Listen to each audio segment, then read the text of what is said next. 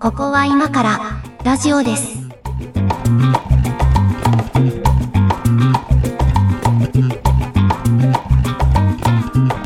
ここは今からラジオです。お相手は上垣です。小屋敷です。よろしくお願いします。はい、お願いします。えー収録日がね、M1 の翌日でございまして、まあ、メリクリですね。メリクリですね、今日はね。M1 が終わるとね、なんか1年終わる感じするよね。そう、そうなの。急にあの、なんか、この年末のさ、はいスピード感が出てくるじゃない。まあね、イベントラッシュ感。そうそうそう。なんでしょうね、ここから1週間めちゃくちゃ早いですよね、今年が終わるの。やること大掃除もあるし、うん仕事納めもあるし、忘年会もあるやろし。ね、なかねなんんだかんだでね、うんややりながら我々の番組をもう120回を超えておりまして、よう続いてますよね。これもまあね早いね。早い、本当に、もうそんなやってるっけって感じなんですけどね、あのついつい何日か前にね、あのこうリアルで何かとお会いする中で、はいあのあそういえば僕、ポッドキャストやってるんですよっていう話をする機会があって、はいはいそしたらね、あのその中に2人ほどね、あ、聞いてますよ、僕、猫屋敷さんに会いたいんですっていう人がいましたよ。どんな方ですか？って言われて、うん、どんな方？じゃないうんだよね。いやあの、会ったことないって言ってました。はい。あ、どんな方ですか？って言ってたんで。はい。ああ、もうそれはね、夢は夢のままで。そうそう。だからね、まあ、行くばくかの方は聞いてくださってるんでね、あの、まあ、今年も1年ありがとうございましたなんですけれども。はい、ありがとうございます。はい。で、あの、ちょっといただいたメッセージがね、溜まってたりするんで、ちょっと全部拾えないんですが、はい、はい、はい。あの、ちょっといくつかだけでもと思っておりますけども行き、ましょう。えっ、とですね、あの、結構やっぱオーディオイヤホン話よくしてるので、えっ、とね、なんでしょうね。こうなんですかね集まっちゃう、集まっちゃう、ね。集まっちゃうそうそうその、はい上垣さんのこの、なんか、意味出るさ、はい。この、じゃ、邪気じゃないや。邪気、邪気ってなんだ？邪気じゃないのよ。に惹かれて、はい。集まっちゃうんですね。こう、ん蛾のように誘われちゃう。もうね、蛾とか言うのやめなさい、本当に。リスナーさんのことを。ねえーっとね、うんイヤホン話を1個いただいてまして、ラジオネームはいマルコさん、えーファイナルのイヤホン2つほど持ってたりします。えー VR ゴーグルである Meta の Oculus Quest 専用の VR1000 と、それのベースになった E500 です。未だに未開封ですけど、ということで、えー VR1000 はオワコンのクエストともども終了しそうだったので、慌てて買ったやつですとありますけど、あの、そうなんですよ。あのね、マルコさんどうやらね、あの、オーディオ結構詳しい上に、あの、VR ゴーグル結構あのお持ちの方、多かったです。写真を上げてくださってて。うん、なんか、あれですね。オーディオもさることながら、なんかその、クエストって普通の人買わないからね。いや、普通の人は買わないと思いますね。ええ買って何するんだっていう話でもあるしね。そうなんだ。だから、うんあのーいや、普通ですけど、みたいうなん顔してたら、もしマルコさんが、はいはい普通。のですけど、みたいな顔してたら、それは違うぞっていう。あのーえっとね、僕 DTM の話もちょいちょい番組でしてると思うんですけど、あはいはの、DTM 界隈もね、あの、ちょっと変わった流派の人たちが最近出てきてて、変わった流派？流派？うん 流派？DTM ってさ、うんそのなんかこう、編集ソフトをとにかく開いてやるわけですよ。だけど、はいその、まあ、例えば、なんていうのかな。まあ、編集画面がいっぱいいろんなモードがあるので、あの、うん複数同時表示させたいとかで結構マルチディスプレイにする人多いんですね。はいはいはい。まあ、その方がこう同時並行でいろんな作業が進めやすいので、で、まあ、うち、うちもまあ、マルチというか、まあ、2枚だけディスプレイは、あの、あるんですけど、うんディスプレイ2枚体制なんですけど、あの、VR だと、その、なんていうのかな、あの、6枚とか置けると。あの、はいはいはい。VR ゴーグルかかけて、その中にディスプレイが6枚置いてある状態とかを構築すると、あの、すごい作業が早いっつって、あの、ああ、なるほどね。やってることは、あの、DTM の編集作業なんですけど、あの。ディスプレイをたくさん持ちたいという理由で VR ゴーグルかけて作業する流派の人たちが一部にいてですね、あの、いやー、なるほど。そこは、それは盲点だった。なるほどね。はいはいはいはい。だから結構、あの、なんていうのかな。あの、まあ、我々そう、そういう、こう、流派じゃない、あの、一般 DTMer から見るとね、あの、変態扱いなんですけど、なんつうか、うんわかんなくはないなっていう感じはしますよね。そういう新興勢力かもしれないっていそうそうう。そう。そうそうそうそう。なるほどね。そうなんですよねはあそうですか、そうですか。うん、で、あの、えっと、オーディオの話に戻ると、マルコさんが買った VR1000 と、まあ、その元になった E- E500 は僕もあの番組内でお勧めしたことがあると思うんですけど、うんうんあの、うんまあ、主に ASMR 領域におすすめイヤホンということで、はいはいはいあの、ファイナルさんが力入れてらっしゃる分野ですね。うんうんうんあの、まあ、なんていうのかな。こう、苦節よ系イヤホンが好きっていう、あの、僕みたいな人種を除くと、あの、とにかくいい音のイヤホンが欲しいで、まあ、外れないのは結構ファイナルは割とおすすめメーカーなんですけどね。うんうんうんあの、E500 とか VR1000 は割とこう、人の声というか、あのーそういう VR 用途とか ASMR 用途に特化してるんで、ちょっと癖はあるっちゃありますけど、うんうん。それ以外のね、あの一般ラインナップの、あの、ファイナルさんのやつは結構、まあ、どれ買ってもあんまり外れなしかなと、個人的には思いますので。まあそもそもあんまりこうね、高く、高い価格帯でもない、なさそうっていうのは。そうね、あのね、うん、ファイナルさんはね、すごい価格帯のはレンジが広いメーカーさあ、んで、エントリークラスは本当にあの数千円から、あの、うん。数千クラスにしたらものすごいいいよねっていうものを作ってくれてるんで、うんまあその辺から買ってみるのはおすすめですけど、あの、普通に40万とかのイヤホンもあります。なるほうど。んすごいね。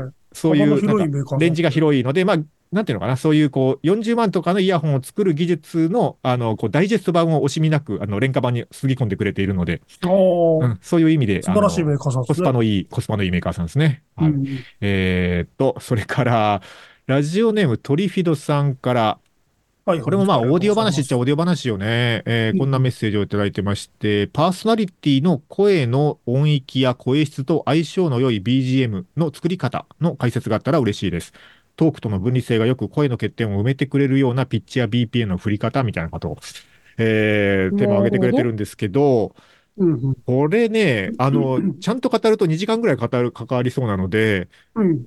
まあ、まあ、あるんですよ。うんそのパーソナリティの声とさ、馴染みのいい BGM とか、なんか邪魔しちゃう BGM とか、まあ、あるんですよ。あるよね。いあの、僕はほら、あの、この番組に関してはというか、この番組しかやってないけど、はい。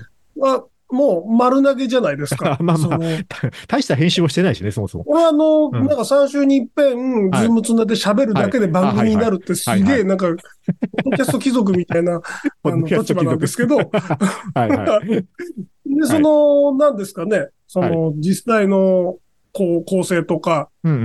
あの、編集とかやってくれてるのはい。がワークさんなんで、はい。まあその辺多分最適にしてくれてるんだろうなと思いながらいつも聞いてるんです。まあ、この番組に関してはね、あまりそんなに細かい手を加えてないので、あ、の、えっと、まあ、ちょっと、なんていうのかな、あの、適当に聞いていただく方がありがたいんですけど、あ、まあまあまあね。あの、ビジネスでやってる、お仕事やってる方はもう,、うん。もうちょっと、あの、ちゃんと手をかけて、あの、手間暇かけて作ってるので、まあ、主にそっちの方の話になるかなと思うんですけどね。うんまあ、BGM 選びって結構、あまあ、そもそも番組の構成として BGM がいるいらないの判断もそもそもあるんですが、えっと、そうだよね。うんうん。ななしの方がいいよねの場合も当然あるので、あるんですが、うんまあ、あの、あるとしたときにね、その BGM をどうするかっていうのは結構、まあ、テクニカルな部分としては、まあ、一個はレベルですよね。あの、音、うん。音の大きさ。えっと、し喋り手の喋ってる声の大きさに対してどのぐらいの音量で BGM を出すか。はいはい。で、喋りを聞かせたいわけだから BGM はちっちゃくていいじゃんなんですけど、あんまりちっちゃくしすぎると、あの、まあそうね、ポッドキャストはわかんないけど、まあラジオとかだと特に、あの、電波環境がどんな環境で聞いてるかわかんないからさ、あの。こう、車の中で聞いてる人とね、あの、うん家の中で聞いてる人とは全然聞こえ方変わるから、あの。あんまりちっちゃい BGM ってね、逆にノイズに聞こえるんですよ。おー。だからまあ落としすぎも良くないみたいなところがあって、えっと、一個はレベルの話と、うんうん。もう一個はね、まあ、そうね、ざっくり言うと周波数帯の話なんですが、周波数帯の話。はい、はい、はい。えーっと、あ、今日こんな話続けていきますが大丈夫ですかね？あの、こういう話に。だあのはい、はい、はい。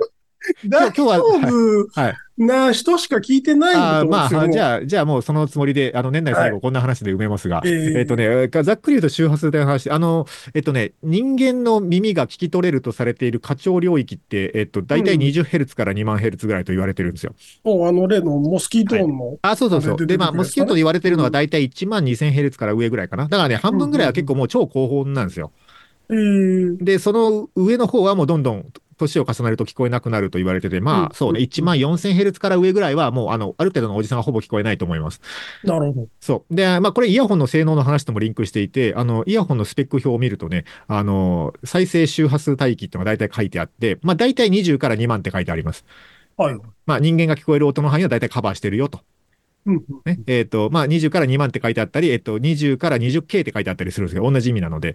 そうそう。で、まあこ、こう書いてあれば、まあ、なんていうか、まあ、イヤホンの再生する機能としては、まあ、ほぼほぼ問題ないんですが、まあ、ちょっといきなり話はよく道にそれると、この上をね、2万から上まで再生できるものも結構多いんです。高級品というか、ちょっとこだわりのイヤホンには。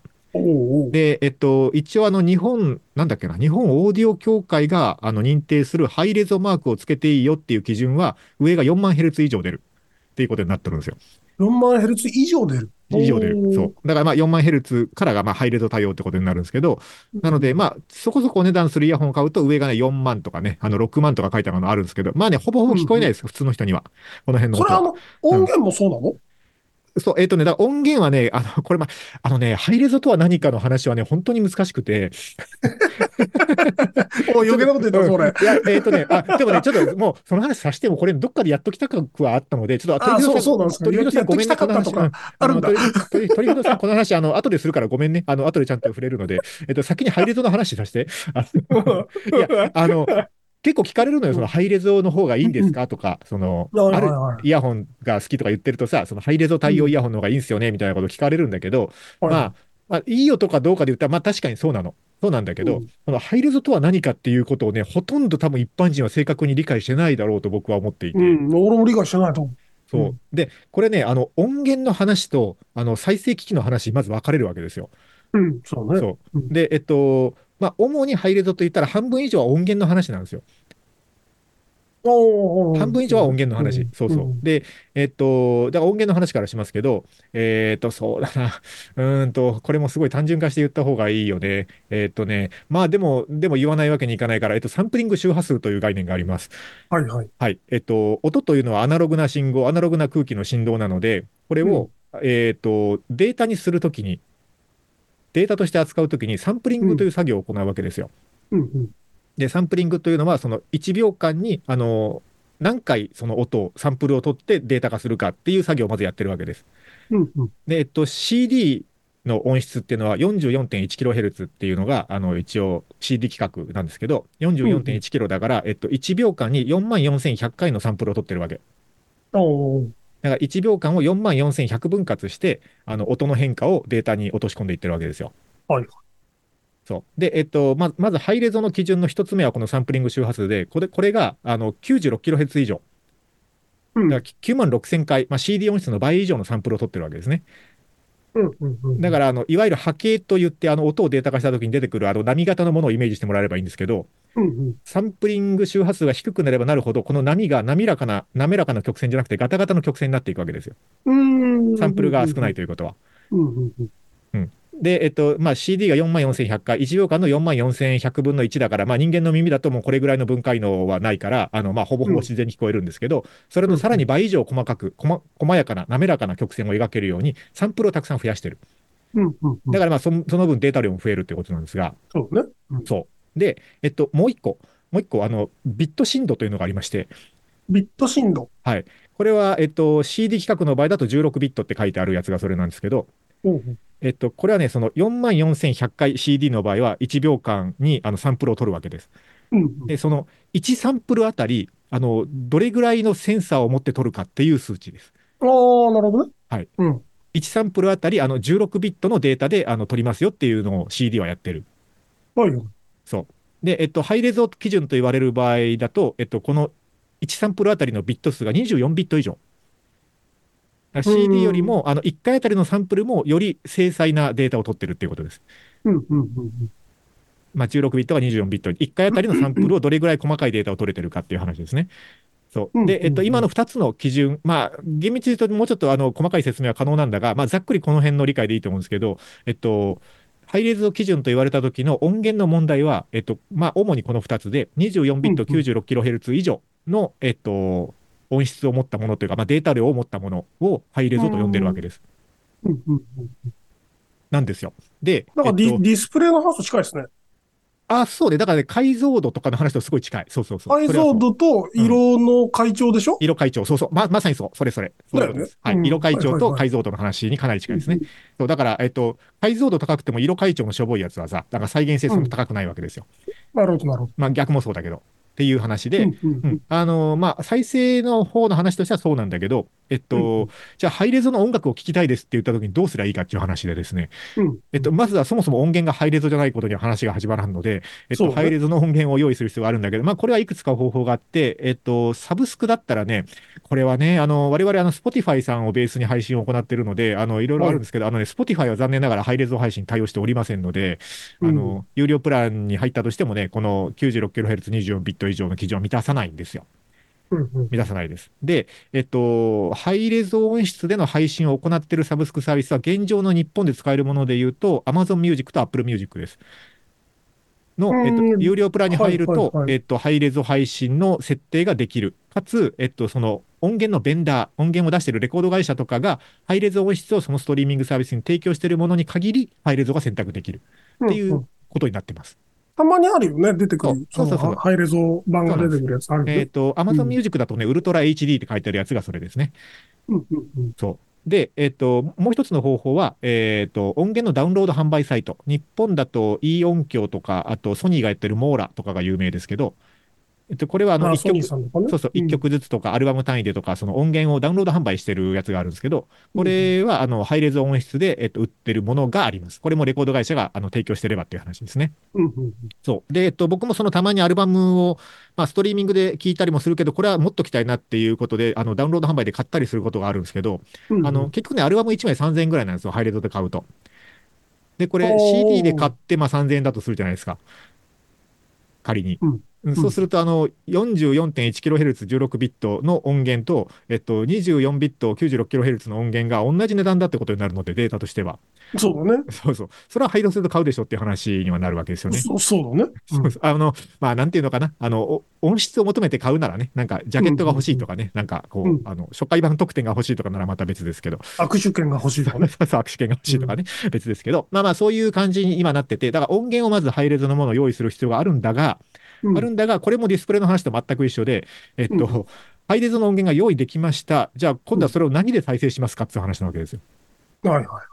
再生機器の能力っていうのがここにかぶさってくるので、そうだね。再生機器がそもそも、えー441の16ビットまでしか再生できませんっていう機械もね、まだあるっちゃある。うんうん。そう。で、こういうので、あの、ハイレゾ音源を再生すると、あの、データのフォーマット上は再生はできるんだが、あの、なんていうのかな。えっと、フル HD までしか表示できないディスプレイで 4K の映画見てるみたいになる。まあ意味はないよね。ダウンスケールされるってことそうそうですよ、。意味はない。ただダウンスケールされるだけ。そう。なんです。なので、再生機器がハイレゾ対応している必要があって、まあ、今だとスマホで聞く人が多いと思うんで、スマホのスペック表にそこは出てきます。あの、どのぐらいのデータ量の音音声を再生できるかっていうのは、スマホのスペック表を見ればいいっていうのと、まあどうまあ、なんですかね。最近のスマホってそれって基本対応してるもんなんですか？まあ、iPhone とかならね、もう当然対応してるんですけど、あの、最近ね。あのね、こう、1万円台とか2万円台で買えるような格安スマホってあるじゃないですか。はいはいはい。ああいうのはね、結構怪しいですね。ああ、なるほどね。ものによるって感じがする。うんうんうんうん。まあ、ちなみに言うと、そういう、あの、格安スマホなんだけど、あの、対応してないんだけど、ハイレゾ絶対聞きませんかって言われるとね、あの、DAC という部品を使えばできるんですが、まあ、その話は長くなるので、あの、横に置きます。はい。その話は横に置きます。はい。あの、横に置きますが、えっと、そうそう。はいはいで、えっと、再生機器といっても、その再生をする、データを再生する機械が仮にじゃあスマホだったとして、うんまあ、別にウォークマンでも何でもいいんですけど、スマホだったとして、えっと、スマホから何で聞くかっていうと、イヤホンで聞くわけじゃないですか。まあ、Bluetooth スピーカーでもいい。そうそうですね。そうそう。で、結局、そそこの間も全部ハイレゾで通していくんだが困るわけですよ。うん。そう、そうだね。そう。んで、えっと、有線イヤホンだったら簡単。あの、有線イヤホンだったら有線イヤホンのスペックが、そのハイレゾ対応してるかどうかっていう話になってくるんで、ハイレゾの、あの、データ量を再生できる、あの、機能を持ってるものを選べばいいんだけど、ワイヤレスになると今度はコーデックっていう問題が出てきて、はいはいはい。はい。あのーこれね、まあ、1万円以下ぐらい、まあ、今だと5、6千円からかな。5、6千円ぐらいからあるけど、5、6千円以下ぐらいのね、ワイヤレスイヤホンだと、大体コーデックが、あの、あ、コーデックっていうのはですね、えっと、スマホとイヤホンの間をつなぐ通信規格の話なんですけど、うんうんあの、大体ね、SBC と AAC っていうこの2つしか対応してないんですよ。うんうんで、これは2つとも、あの、ハイレゾのデータを送れません。うんということになるわけですよ。で、えっと、まあ、もうちょっと5、6千円以上ぐらい、1万円以上プラスのワイヤレスイヤホンになると、大体、えー、LDAC か aptX っていうのが出てくるんですけど、この対応コーデック表の中に。で、この2つは一応、えっと、ハイレゾのデータを通せることになってます。うんうんえー、aptX はもう一個上の aptX Adaptive というのもあるんだけど、まあまあ、あの、細かいことはさておき、そういう名称がついてれば、あの、ワイヤレスイヤホンもハイレゾのデータを送れるよということになる。うん。というような関係性になっていて、今のがまあ、なんていうか、あの、こう、しなんていうのかな、ここまで話したことが初級編ぐらいの話なので、あの、ここをそもそも踏まえてないとね、なんかこ、こっから先の話全くできないんですけど、はいはい。あの、なんかハイレゾの方がいいよねっつって、ハイレゾ対応のイヤホン買いましたぐらいの人ってね、なんか、ここまで到達してないですよ、そもそも。まあ、でしょうね。そう。で、あの、なんかね、そのうん格安スマホとかに直差しでそのまま聞いてったりするので、はいはい。まあ、なんだかもったいないなっていう感じがするんですが、そうだね。はい。はい。うんだから、いい音で。音がはい良くなったとか言うしね、それまあね、だからね、これはなん、なんとも言えないんだけどさ、なんとも言えないんだけど、まあさっき言ったみたいにさ、そのハイレゾってその人間の過聴域を超えるレベルの話をしてるから、で。うん。あの、まあ、わかる人にはわかるとかはあると思うよ、確かに。うんわかる人にはわかるとかあると思うけど、まあ、ぶっちゃけね、違いがわかんない人の方が多いんですよ。ですよね。あいや えっとですよねだからその、すごい圧縮した圧縮率の高い MP3 と聞き比べたらわかるよ、そりゃ。だけど、ね。うん CD 音質と、あの44.1、16ビットの CD 音質と聞き比べて、ハイレゾ音源、さあどっちだってやってね、わかる人はね、結構そういうの聞き比べを日頃からやってる人だと思いますね。じゃないと無理だと思う。うん狩猟生活を営んでて、森で獣が歩く音がすごいわかる人とかそういうことだと思うんです。耳のスペックの話ですよね。はい耳のスペックの話ですね。そうそう。うんそう。あの、これね、すごく大事な話は、あの、最終的に受け取るのがお前の耳だっていう話なわけですよ。最後そうだよね。最後のデバイスが一番しょぼいんだぞっていうことをね、ちゃんと自覚してもらわないと困る。そうだよね。そうん最後のデバイスが一番しょぼいし、一番調整が難しいのはそこだぞっていう話をね、あの、しないと困るんですけど、えっと、こんな感じで前半とりあえずいいですか？年内ラスト回こんな感じでいいのかな？あの、年内トリフィードさんの質問全く答えてないけど、うん。今年はすごい、あれだよね。その音楽、音楽でイヤホンのいやーの話をしまましたっていう、はいしましただけが残る感じ。ところの総まとめみたいな感じになりましたけど、はい。えっと、ちょっと後半は緩めますんで、あの一曲かけてもらっていいですか？じゃあ何か。はい。えっ、と、じゃあ、オフスプリングで All I Want。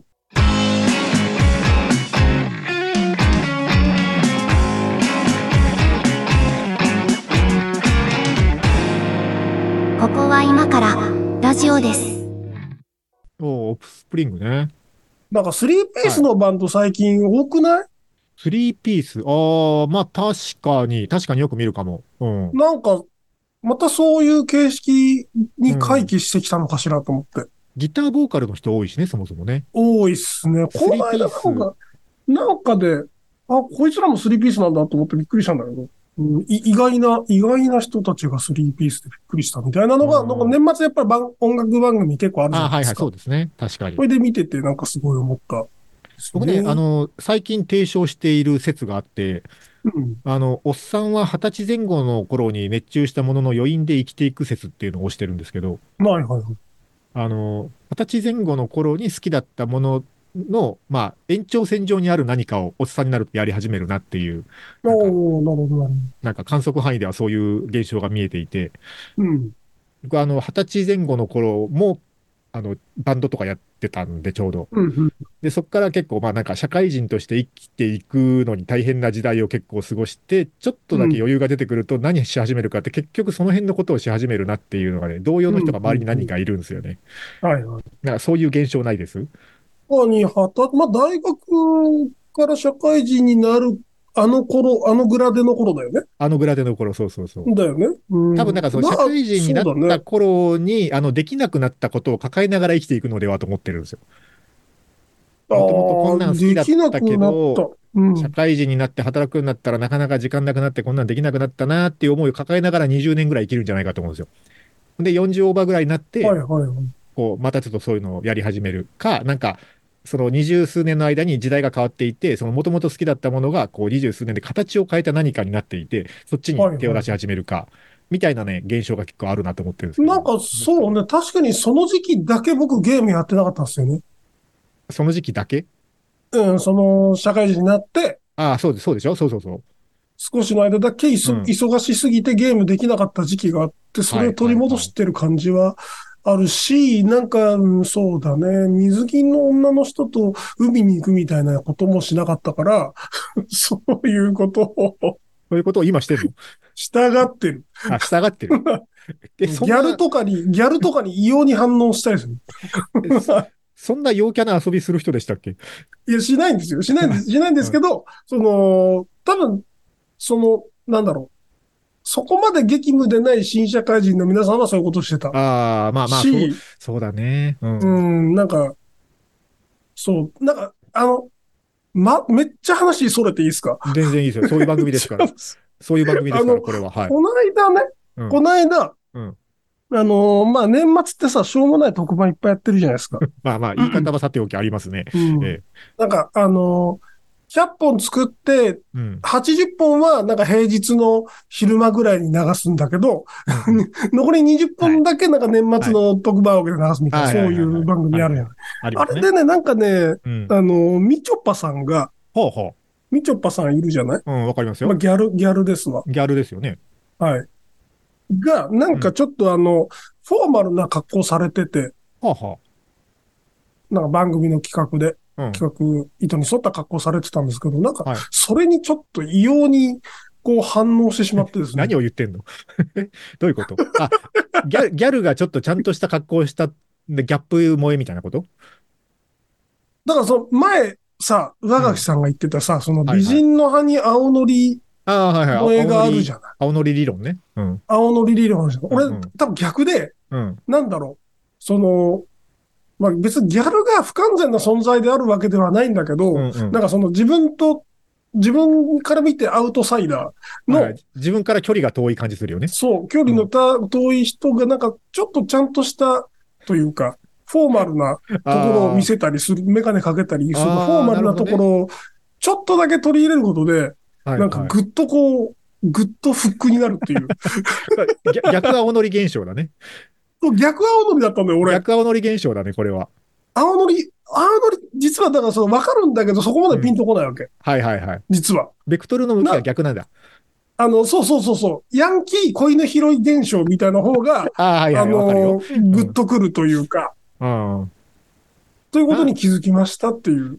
いや、あの、その、ギャルがフォーマルな格好は、ややわかるなと思うんだけどさ、うんうん。ややわかるなと思うんだけど、その、ヤンキーが子犬拾った理論があるじゃないですか。うん。まあ、あれは、あの、がう腹立たしいんですよ。やヤンキーはさ、も、もともとちょっと踏み外してる人たちだからさ、うん。うんあ、の、まあ、なんか普通のところまで戻っただけ、マイナスがゼロに戻っただけ感がすごいあるんだよね、その話。うん。うん。な、あその、あの、その話をする文脈ではいつも僕は腹を立ててるんですけど、まあまあ、でも、あの、むこう矢印の向きは一緒ってことだね。そう、そう。で、ことギャルになるとちょっとなんかグッとくるみたいなわかるっちゃわかるけどな。そっか。ことにこう、うん。多分上垣さんとこの話をしたから発見できたの、今年。いや、でもね、その自分の好きなものとか、自分の趣味思考をね、言語化しておくことってすごい大事だなって最近思うんですよね。そうだね。なんか、うん。言語化して、なんならもう書き留めておきたいとすら、うん。その日記の話じゃないけどあ、さ、そうそうそう。あの、書き留めておかないと忘れていくね。うん。だし、ほら、なんか、もやっとしていくね。なんか。最近すごい思うのは、こう、我々の年齢だと、まあ、ほぼほぼ人生折り返してる感が出てくるので、その残り時間を考えたときにさ、そのなんか自分の好きなものじゃないというか、嫌いなものとか自分が苦手なものに時間取られてるのすげえもったいないって思うわけですよ。だからどこまでが許容できるとか、あの、これはすごい好きとか、これはすごい苦手みたいなことが、なんか自分の中でちゃんと言語化して整理できてないと、なんかね、わけのわからないものに時間を浪費させられてしまうっていうすごいね、そういう腹立たしさがありますね。うん。という話から、あの、トリフィドさんの質問に戻っていいですか、これ。すいませんね、なんかいつもこの脱線の角度が、角度が急で。角度が急で申し訳ないんだけど、えっと、ねうんハイレゾの話に言っときながら、あんまりハイレゾとは関係ないんだが、関係ないんだが、まあでも、関係ないんかい。あのいや、ないこともないの。ないこともないんだけど、まあ、その、あの、うんうんし結局ね、これ周波数の話なわけですよ、究極はい言うと。はいはいはい。その、最初に言った2万から、あ 20Hz から2万 Hz の話。うんえっと、20Hz から2万 Hz ぐらいの間で鳴ってる音を人々は聞き取ることが可能なんですけども、うんあの、人の話し声のレンジってもっと狭いんですよ。大体ね、あの、2000から8000ぐらいのレンジなんですよ。はいはいはい。のところに、あの、まあ、なんていうのかな。あの、データを計測すると、そこら辺に波が来るんですよ。うんうんあ、まあ、ちなみに、あの、どんどん脱線するけど、あの、えっと、倍音、倍音っていう概念があって、ライオン、はい。あうん、あの、し特定の鳴ってる音の周波数の整数倍の音が、あの、薄くなってる音のことを倍音って言うんですけど、あの、倍音の含みが多多い声質の人っているんですよ。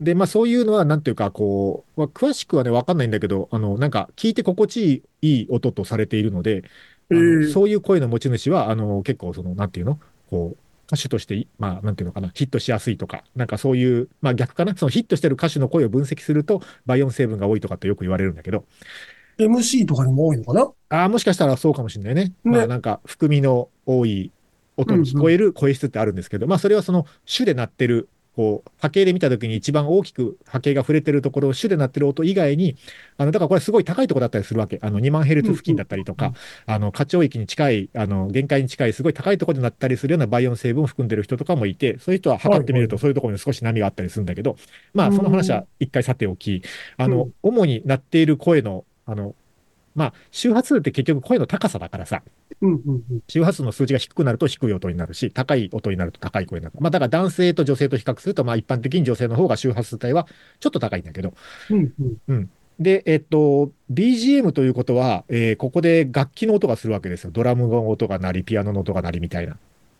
ね。ので、それも当然、あの、周波数帯域がどの辺で鳴ってるかっていうのがあって、まあ、ピアノとかは結構倍音成分も多いし、まんべんなく周波数帯域触れるうん。し、えっと、例えばドラムのキック音なんかは、あの、低い音が、あの、鋭くドンってなるだけだから、結構低いところに一個だけ高い山があるみたいな波形になりがちなわけですよ。はいはい。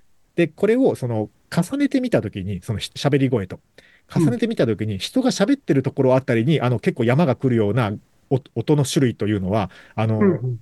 打ち消し合うわけですよ。どっちも聞き取りづらくなる。そうそう、どっちも聞き取りづらくなる。だから、あの、人が喋ってる音域とかを避けてるような音が鳴ってる BGM だと、まあ、ベスト。だけども、えっと、まあ、当然人間の、まあ、耳というか、人間のその、機能として人の声を聞き取るというのは多分大事な機能なんだろうから、人の声ぐらいの周波数帯域ってね、あの、聞いて心地よかったり聞き取りやすい音域ではあるわけですよ。はいはい。うんだから、あの、モスキートトーンみたいなのが、あの、おじさんになると聞こえなくなるとか言うけど、あのね、うん聞こえなくても全然日常生活に支障ないですよ。あの、1万ヘルツ以下ぐらい、まあ8000ヘルツ以下ぐらいでもいいかな、ぐらいが聞き取れ、聞き取れてれば、とりあえず日常会話には困ることないので、うんうんうんそんなこう、あの、イルカみたいな音で喋る人いないからさ、あの、いいんですよ、別に。うんうん。そう。あだからその辺のね、人の喋り声とか人の歌声とかが出てくるぐらいの周波数帯域って、あの、人が聞き取りやすくて心地いい音域だから、結構ね、この辺が鳴ってる楽器が多いんですよ、やっぱり。まあ、趣趣旨としてはね、そう。多い聞かせたいものですからね。多いからどうするかなんだけど、えっと、うんまあ、これ二まあね、二通りアプローチがあって、えっと、一個はまあできるだけ喋り手の声の高さ、えー周波数帯域と被らないようなところに、こう波の山が来るようなものを選ぶっていうのは一つのコツとしてはあるんだが。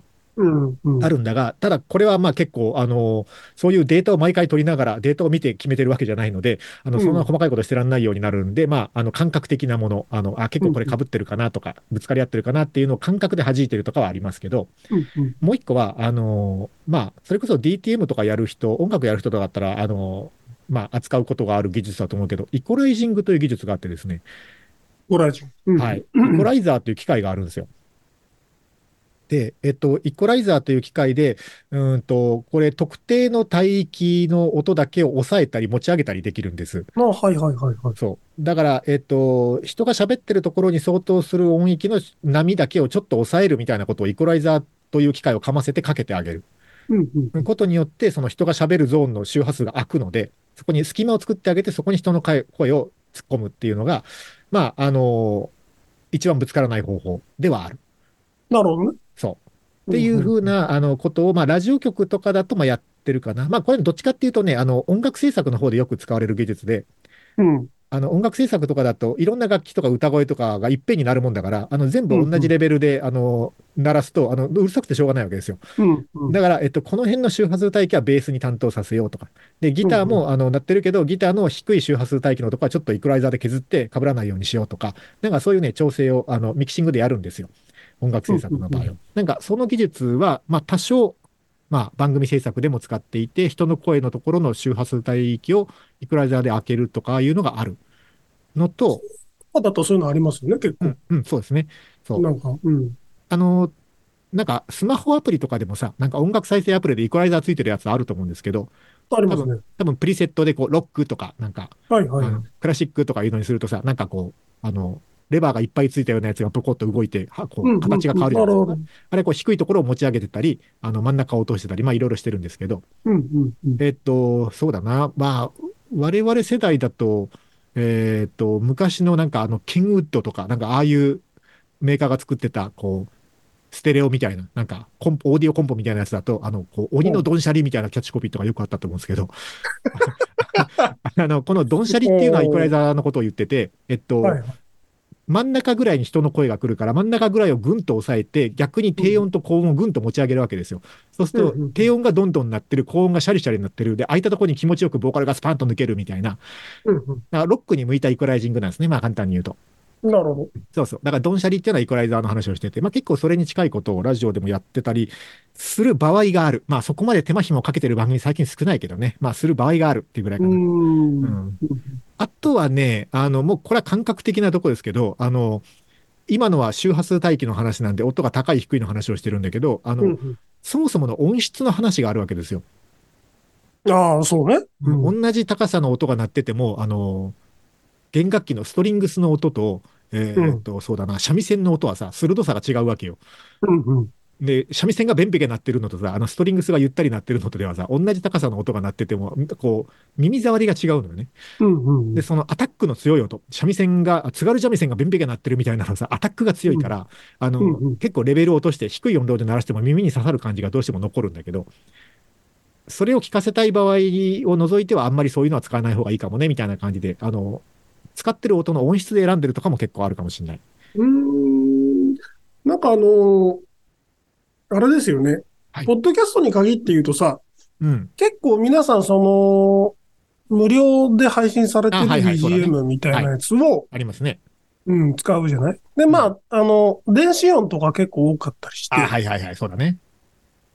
ああれって結構、その、三味線側というかさ、そうですね。電子も三味線側ですよ。だよね。波形見るとすぐわかる。そうだよね。うんなので、あんま合わないんじゃないのって思ってるんですけど、結構みんな採用してるというか。ああ、まあ、好みですから、まあ、まあ好みなんでしょうけどねなんとも言えないんだけど、ああ、まあ、そうだな、もう一個、パンの話もあるよね。その、右左に振るとかっていうのうんうんうんもテクとしてはあって、人の声大体真ん中に置くので、うん。これね、だから、二人喋りの場合はね、あの、ちょっと右寄り、ちょっと左寄りに置くっていうのもあるのよ。あるんだけど、これ、あの、モノラルで聞く人もいるから、あの、あんまりそういう意味がないっちゃ意味がないんあ、だけど。そうか。うん、うんそうね。まあでも、あの、技術としてはそういう技術もあって、だから音楽の方も、えっと、あんまうるさい楽器は右か左かどっちかにグンって寄せちゃうとか、うん、うん、うん。うん。なんかそういう形で人の声の聞こえてくる方向と、あの、変えるっていうので、ちょっと聞こえやすくするっていうのはありますね。人の声が真ん中だから、ちょっとうるさい楽器は左側からにしようとか。なるほど。いうのはあるけど、ただこれはその分離性のいい、あの、イヤホンで聞かないと、あの、音の定義ってあんまりわかんないので、再生機能、そう、結局再生機能にね、最後左右されるんですよね。左右されちゃうよね。そうだそういうよね。ところを丁寧に作ったとてね、あのど、んだけデザインしたとてね。そうそう。う、デザインしたとて、再生環境がいい環境で、分離能の高いイヤホンで聞いてくれてれば、あの、その意図通りに、あの、右のものは右から、え遠くのものは遠くから、あの、聞こえるみたいな感じで、いいミックスになるんですけど、うん。まあね、100均のイヤホンとかで、しかもモノラルで聞いてますとかになるとね、すべて何もなかったことになるからね。はい。ほんで、あの、あれなのさ、その、ポッドキャスト、まあ、今回作り手さん側の話だと思うので、あはいはいはい。作り手さん側、まあい、いくつか聞くんですけど、ポッドキャストって。はいはいなんかその、我々と同じく、 Zoom で録音しているであろうん。う番組とかも、まあ結構あるわけですよ。はいはいはい。うん。なんかその、その音質がさ、うん。やばやばなやつとか結構あって、ああ、それはどっちかというと、録音の問題じゃないですかね。じゃな、なんですよ。うんなんかその、で、BGM と全然マッチしないっていう、その、え、選び方としてはさ、はいはい。BGM バッキパッキパキのやつの中にぼやぼやしたズームの音声が載ってるみたいなのがまあまああって、なんかその、そこを合わせるだけでも全然違うのになっていう気はしそれはている。そうだね。あのーうん。まあ、もう収録環境がさ、そういう相手方のマイクとか、なんかそういうのの問題で、もうそのレベルでしか収録できないんだったら、もうそこは諦めて、もうあっさり BGM なしにした方がいいかなとも思うし、だよね、だよぼね。僕らもそのね、うん。番組作るときに最近はあんまりもうズームとか使っちゃうことも多いけど、あの、やっぱ電話、電話中継ってあるんですよ。あの、うん、うん、うんそ外部にいる人とか外にいる人、遠方の人と話したいときに電話を使うことがあって、うん。そうすると電話音質ってどうしてもね、あの、中音域だけグンって高い、あと全部カットされたみたいな、ぼやっとした音なので、あの、うんうん聞き取れるんだけど音質としては良くないっていう音なわけですよ。うんうんで、電話中継、相手が電話中継、こっちがスタジオのマイクだとそこにすごい音質差があるから、うん。これに BGM 乗っかるとね、本当ごちゃごちゃしちゃうの。だから。基本的にあの電話中継の音が入ってる時にはね、BGM は消すっていうのがまあセオリーではありますかね。テそれにクニックですね。それに近い話だと思いますね、それはう。んうんう。うんん。なんかその、うん、そうなのよ。なんか、回数とか全然違うものが並ぶと違和感あるよね、とかさ。うん。うん、そういうのはありますよね。あと、なんか、男女でやられてる番組ほどうん BGM かけがちなんですけど、あー逆にやめたね方がいいんじゃない？っていう気はしてる。まあ、あのー僕は、その、地上波のラジオをやってるんですけど、あのーうんうん。なんていうのかな。業界用語で言うと通称ポン出し機っていうあのボタンがね30個ぐらいついてて、それにあの USB メモリを持っていって1番から30番まで例えばこうデータを割り付けて、あの何番を押すとどのデータの音源が出るみたいなことができる、あのそういう機械があるんですよ、ラジオ局のスタジオって。で、みんなね、ディレクターさんは自分の USB を持ってるわけ。あの、こう自分の使う番組で使う音あ源をあ、もうマッピングされてるやつを。そうそうそう。自分の USB を持っていくわけ。で、はいはいまあ僕も持ってるんですけど、あの、年に1回か2回使うことがあるかなぐらいのやつもね、一応持ってるわけ。例えばドラムロールとかさ。はいはい。わかんないけど、急に必要になるのあるじゃん。あるね。うん生放送のなんか話の流れで、あ、ここでこんなん出たら面白いのに、みたいなやつあるじゃん。そういうのも一応入ってるわけ。えーで、僕はね、持ち歩いてるデータの中にね、あの、ビタースイートサンバっていうあの、音楽を入れてるんですけど、ほうほう。これはあの、えっ、と、某日本放送さんのね、オールナイトニッポンのオープニングテーマなんですけど、ああ、はいはい。あの、ね？たまにいるんですよ。そのなんか、ラジオ好きの、まあ、特に年配の方に多いですけど、あの、ビタースイートサンバに乗せて自己紹介をするのが夢でしたみたいなああ、なるほど。方がね、あの、年に一人、まあ、2年に一人ぐらいかな、お会いすることがあって。いらっしゃるんですね。そう。で、たまに、それが事前に分かってりゃ当然仕込むんだけど、あの、もう、ん番組直前の打ち合わせでそれが判明することがあって、はいはいで、それからね、もう持ち歩くようにしてるんですけど、年に、2年に1回のために。あ いやいや、まあまあ別にねあのデデータだから別にあの大したあれじゃないんでいいんですけど、そうそうだからなんかね、あの、この BGM で喋りたいみたいなこだわりを持ったラジオ好きさんはね、結構いらっしゃるああ、まあでもそうなのかもね。そうだねあいらっ。しゃるんですよ。まあでもそれはね、うんもう、なんていうのかな。どっちを取るかでさ、今日は主に音質の話をしてますので、あの、いい音で鳴らすにはとか、聞き取りやすい音にするにはっていうテクニカルな話はさ、いくらでもあるんだけど、うんあるんだけど、それはさておきさ、それはさておき、やっぱこう、特にラジオとかポッドキャストみたいなものは、こう、作り手、喋り手側が楽しいかどうかってやっぱめちゃくちゃ大事なので、あそうだね。そう、んだからそこはもう多少聞きづらかろうが、なんていうのかな、うんあの、いや、俺はこれがテンション上がるんだよだったら、全然それでやっちゃっていいと思いますけどね、僕は。うんうんうんうん。そうだね。し喋り手のテンションが上がることに勝る、あの、要素はないと思いますね、番組制作において。なんか音楽とかなんかそれっぽくするツールじゃない？そうなんですよ。なんかあの、ラジオ番組っぽくするとかさ、うん、うん、うん。あの、そうねぽくすることで気持ちよくなる。のだから。まあ、その、オールナイトニッポンの音楽でもいいし、はいはい。なんかミリオンナイツのジングルでもいいし、うん、いい、いい、いいやつでもいいと思いますよ。うん、なんか、うんそうだね。楽しくなるような仕掛けならいいっていう観点から言うと、あの、リリー・フランキーがやってるなんかバーで女の子と喋ってるようなラジオも、あれは肯定されるべきなんですかね。あのうんオールナイトニッポンの BGM で喋りたいよりもね、そっちよく聞くよね。あの、バーで喋ってるみたいな雰囲気のなんか番組や多いよね、りたいです。あれね。多い。なんか聞き耳を立ててみましょうモードでやりたいみたいなね。お前らそんなにバー好きかっていう。そんな日常的に行くんかいみたいなね。あしかもそなんの、人の話に耳をそば立てるか、そんなところでっていう。ねもっとなんか、ファミレスとかの方がさ、ああ、でも、なんだろう、そのシチュエーションにこだわり出したら、うんなんか、こ個人的にはね、個人的にはシチュエーションにこだわり出したら、なんかトーク力の敗北かなっていう気はしてて。あ。まあ、どうかな。まあまあ、トークだけで聞かせる方がね、もちろんそこは腕の見せ所なんだけど。だよね。なんか、まあ、うんまあ、演出も込みだからね、それはね。うーん、伊集院光は絶対そんなことは言わないんですよ。まあ、そういうタイプでもないしね、あの人の番組はね。タイプでもないしね。うんうん。うんでも、一番ファミレス、夜中のファミレスの音源が一番合う人じゃないあの人。多分。まあ、確かに。そうだね。ヤンキーのヤンキーの話し声とかがね、遠くから聞こえてくる。そうそうそう。あの、うん遠くからポテト上がる音とか聞こえてきた方が多分適切な感じの人だと思うんだけど、うん絶対やらないよね。そそれもあり、これもありみたいなね、なんかちょっと、いろんな番組がある方が、こう、業界が面白くなっていいなと僕は思うんですけども。はい。えっ、と、じゃあ、めっちゃ長くなってしまった。じゃあ、一曲書きましょうかね。はいはい。えっ、とね、あ、倍音の話をしたので、あの、声、歌声に倍音成分がすごく多いと言われる日本人アーティストだと、まあ、この人かなと思って、えっ、と、ユーミンさんが最近トリビュートアルバムを出されまして、えー、夜遊びと松任谷由実で中央フリーウェイ。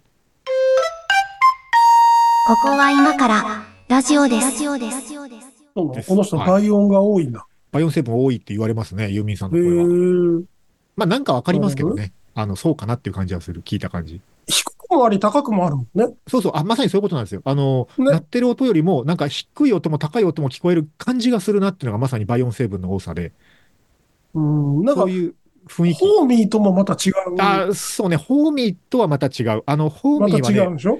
ホーミーはね、あのー僕一時ホーミー練習してたことあるんですけど、あの、いや、やらないですよ。やらないけど、やらないけど、あの、それ言ったらそのうち披露することになっちゃうだからら、えっと、え今日はやらないです。あの、もしやるってなったら、ちょちょっと練習してから来るので。収録前にちょっと練習してから、あの、一時にちゃんと練習したから、ちょっと、あの、やれば、リハビリすれば元に戻ると思う。えー、すげえ。うんあえっと、ホーミーはね、あれはね、倍音も含まれてるけど、倍音成分も含まれてるけど、あの、どっちかというと、えっと、口の中で、えっと、異なる音の高さの音を同時に鳴らす技術なので、和音ですね、あれはどっちかというとね。和音か。和。音ですね。うん。で、まあ、和音の中に倍音成分も含まれてるから、まあ、結構不思議な響きになるって言われるけど、あれですか、あの、えっと、高い声出してワイングラス割る人と似た感じ？ああ、えーっとね、うん、えーっとね、高い、その話はね、えっと、高い声出して、あの、ワイングラス割る人いるじゃないですか。あれ、どういう原理かというと、あの、こうワイングラスを形作ってるガラスの、ぶガラス分子と共鳴する周波数の高さがあるんですよ。だからそこの周波数を正確にだ当てられれば、あのそのガラス分子をこう震えさせることができて、であのガラスって固体だからさ、固体ってことは分子がほとんど動いてないんだけど、あのうんほとんど動いてない分子があの分子レベルでぐらぐら動くもんだから、それであのうん固体の形を維持できなくなってパリンって割れちゃうっていう、そういう現象なんですよ。だあれはね、あのどっちかというと、その、この周波数っていうところをピンポイントであのその高さに当てた音を出せる技術、まあ、音感に近いかな、だから。音ど。感ですね、あれは。音感ね。うん、うんば逆に言うと、だから倍音とか出てない方がいいんですよ、あれ、きっと、きっと。わかんないけど。単一の。強い、うんえっと、ほ細い音が。キンと入った方が。ってことですね。人の声って、その、例えば、あーってロングトーンで音出してるように聞こえても、えっと、これ、あの、ちゃんとした機械で測ると、結構その周波数触れてるんですよ。えっと、まあ、例えば、ラの音は 440Hz ですけど、ラーって440の音を出してるつもりでも、446から438ぐらいまで触れてるわけですよ。まあ、今のは数字は適当だけど。うん結構ふ、人の声って触れるもんなんだけど、そこを440バチッとピャーンと出せる人が、多分、ああいうことができる人ですね。なるほどね。ももっと多分高周波ですけど、あのガラスが割れるのは。なんかこう出てくるキーワード、キーワードにいい加減に引っ掛けると全部答えてくれる、そういう番組になってますね、今日は。いやーだからね、はいそう、まあ、よくないなと思うんだけどね、こういう誰も、誰も興味ないかもしれない話を熱く語るやつはね、あんまよくないなと思うんだけど逆に、。逆になんかそういうことに興味ある人しかついてきてないと思うので、あの、もはや、そうかな、わかんないけどね。うん。いや、まあ、あの、今日、うん今日本当にあの、だいぶ抑えて喋ったので、あの、もうちょっと深いところまで聞きたいぞっていう。あんたいつもそれ言ってんな。あの、変態さんがだいぶ抑えたって。だいぶ抑えて喋ったんで、もっともっと深いところまで聞きたいんだよっていう変態がいればね、あの、全然喋りますけど、あの、はい、うんそんな感じで今日はどうでしょうか。1時間喋ってんな、もうね。はい。えやべえ、やべえな。年内、2023年最後の放送、こんなんでよかったでしょうか。えーとはい、まあ、あの今年を象徴するエピソードだとえ思います。来年もね、こんな感じでやっていくと思うので、あの今年もありがとうございました。ありがとうございました。ありがとうございました。あの番組へのメッセージは公式サイトから、あと YouTube のコメントとか、番組ハッシュタグをつけて X の投稿もお待ちしております。えー今日もありがとうございました。良いお年を。良いお年を。